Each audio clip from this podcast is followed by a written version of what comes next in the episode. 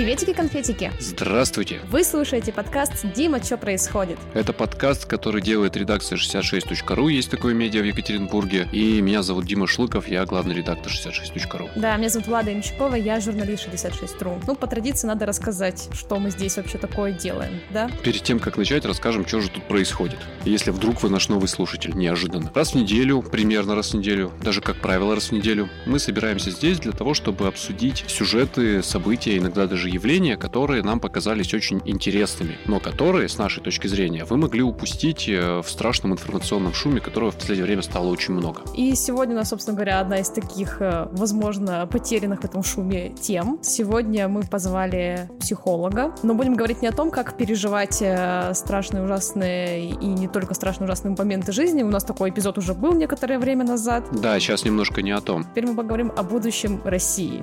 Вот с такой точки зрения. На минуточку, да. Психологи определяют будущее России. Я бы так эту тему обозначил.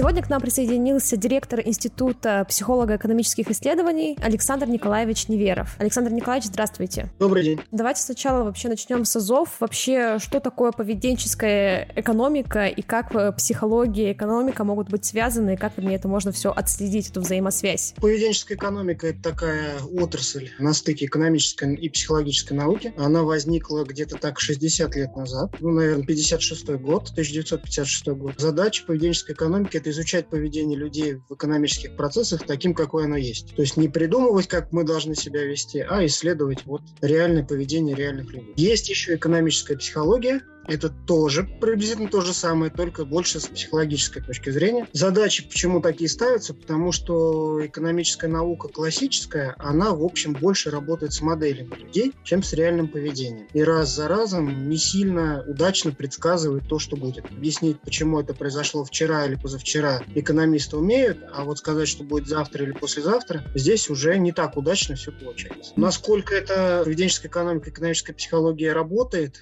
ну, 50-60 лет для науки это очень мало. Хотя и последние 22 года из 22 Нобелевских премий по экономике 18 это премии за поведенческую экономику. То есть там 4 года математики получали экономисты, а 18 это именно вот мои коллеги разные, mm-hmm. в основном американские. Поэтому, значит, работает. И сейчас поведенческая экономика это не только про экономику и психологию, но это и про политику, про политологию, потому что выборы тоже основываются на поведенческих моделях, и про геополитику то, что делают вот психологи с экономистами вместе, изучая реальное поведение, это база для практических решений практически во всей социальной сфере. То есть, получается, это все работает на основе социологических опросов, насколько я понимаю, да? Нет, скорее мы с социологами конкуренты. То есть социологи э, как бы чуть раньше начали, и у них 150 лет истории. Все привыкли к тому, чтобы оценивать состояние общества по социологии. А психологи-экономисты — это больше лабораторные эксперименты, это больше психологические такие вопросы, когда человек не очень понимает, что от него хотят услышать, и поэтому отвечает более честно и более правдиво, чем социолог. Я так понимаю, что еще вот последние 7 лет существует такой а, мониторинг, да, ну вот информационный мониторинг, да, который отслеживает как раз-таки состояние как это правильно это назвать, психологическое экономическое состояние общества в России, верно? Да, здесь мы вот можем похвастаться, мы впереди планеты всей, это только у нас мониторинг в нашей стране, вот он с третьего квартала этого года будет в 13 странах мира уже проводиться. То есть вот таких мониторингов пока, кроме как в России, никто делать не умеет. А в чем его уникальность такая? А вот именно в том, что э, сбор данных осуществляется психологическими методами, но в то же время очень четко проверяет прогнозы экономистов, предсказывает статистические показатели, которые обычно публикует Центральный банк, там Минфин разных стран. Угу. То есть здесь вот люди как бы предсказывают, они в этом не разбираются, но они говорят свои ожидания, и за 7 лет мы уже уловили некие оптимизмы и пессимизмы, какие э, диапазоны, в которых люди отличаются от того, что потом покажет статистика, и где-то на полгода, на год вперед. В общем, сейчас уже мы можем предсказывать, как будут себя люди вести. Я правильно понимаю, что вот предыдущие, так скажем, 7 лет, вот этот мониторинг, он был такой очень нишевой штукой, которая, ну, была не особо а, распространена, то есть, насколько я понимаю, к вам периодически обращались представители власти, да, чтобы выявить как раз-таки какие-то тренды, но не было такого широкого интереса к ней. Вот после 24 февраля все изменилось. Да, это был изначально мониторинг родился из запроса региональных властей, субъектов федерации под разработку стратегии программ социально-экономического развития. Несколько субъектов Российской Федерации захотели, в общем, чтобы их программа действительно опиралась на то, что люди хотят в области увидеть, там, в регионе. Ну, собственно, они программу разработали, сказали спасибо, и больше их мониторинг интересовать перестал. Мы увидели вот научный потенциал в этом, поэтому мы за свои деньги за свой счет продолжали 7 лет.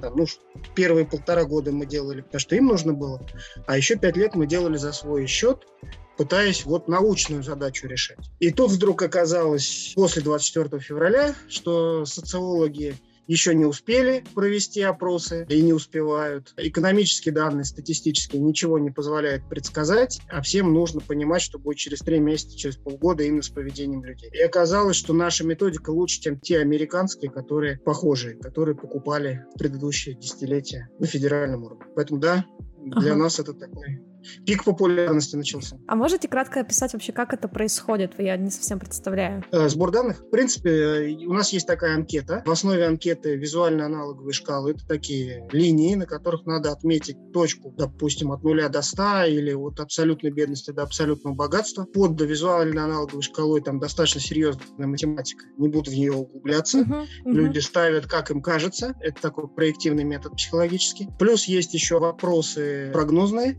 Есть психологические вопросы, которые специально зашиты. И в результате при обработке анкеты получается психопрофиль того, кто ответил, плюс цифровые прогнозы, ожидания на год вперед. При этом параллельно идет работа. Мы берем статистику на точку проведения то есть, ну, допустим, вот первый квартал февраль, в этом году в марте делали, а, значит, первый квартал март, и, значит, угу. статистика на первый квартал объективная, которая ложится на стол тех, кто принимает решения. Соответственно, люди у нас прогнозируют, мы собираем эти данные, там, больше двух тысяч человек каждый раз участвуют. Последний был 2600. Собраны эти анкеты, если у нас возникают какие-то интервью, э, вопросы по э, анкетам, что-то нам непонятно, почему так поставил человек, мы договариваемся с тем, кто анкету заполнял, и проводим с ним интервью, ну, что-то вроде нашего сегодняшнего, ага. нашей сегодняшней беседы. Угу. Вот. Соответственно, там в анкете прогнозы на три месяца, на полгода и на год вперед. Вот, допустим, мы в первом квартале такие данные собрали,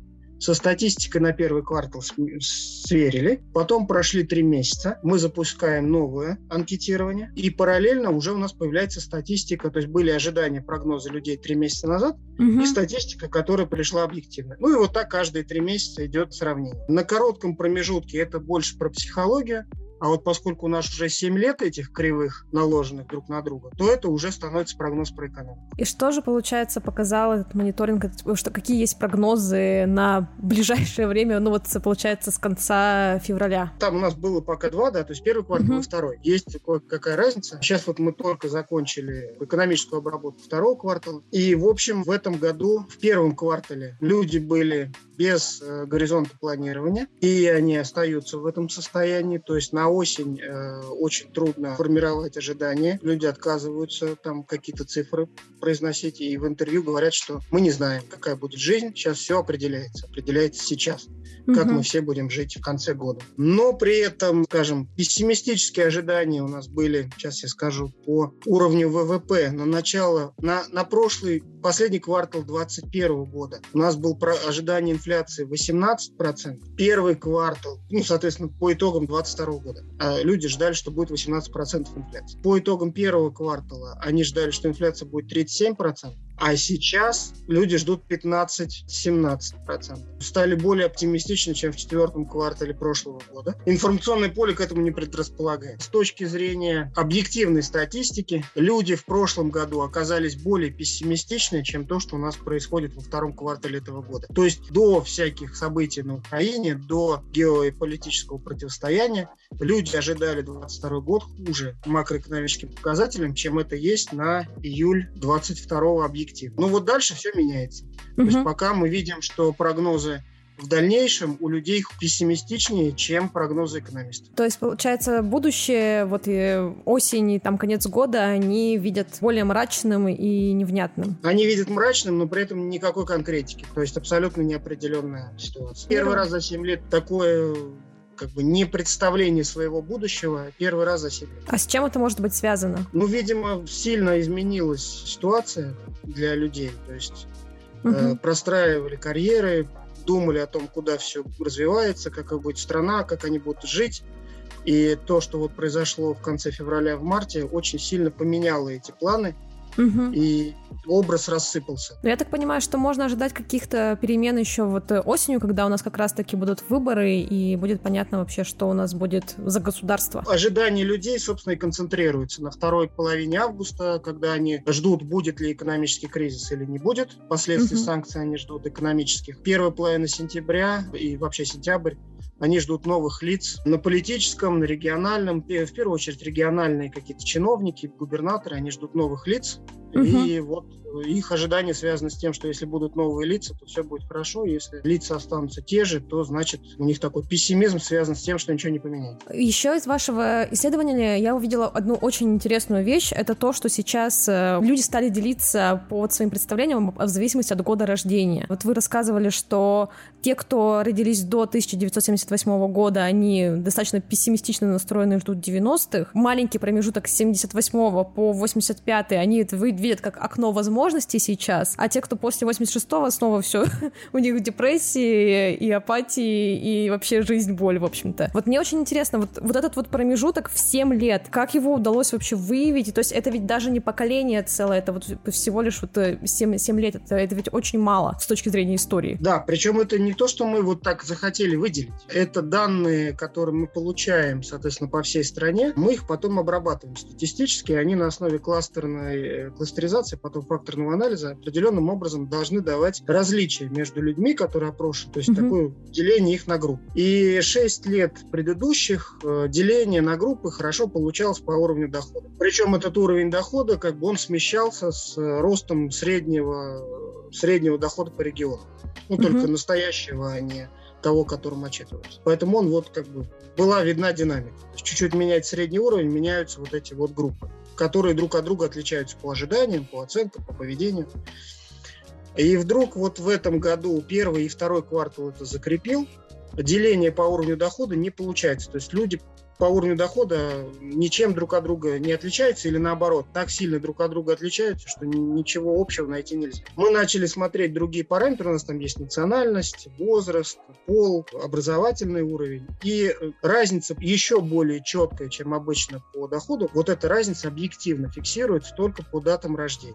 И выделяются именно вот эти три неравных группы очень большая группа старше 78 года, чуть меньше по, по числу от 86 и до у нас 16 лет опрошиваемые. Значит, вот эта вот группа, она чуть меньше по количеству. И очень маленький промежуток, который сильно отличается от них от двоих. С 78 по 85. Причем 78 такой, он часть туда попадает, часть оптимист. Почему так? Сложный вопрос. Мы даже запустили специальный научно-исследовательский проект вот я надеюсь, что я как бы к концу года смогу на это ответить. Но разница существенная, и мы пока думаем, что это вот как в 2001 году Нобелевский лауреат Даниэль Канман получил премию за теорию перспектив.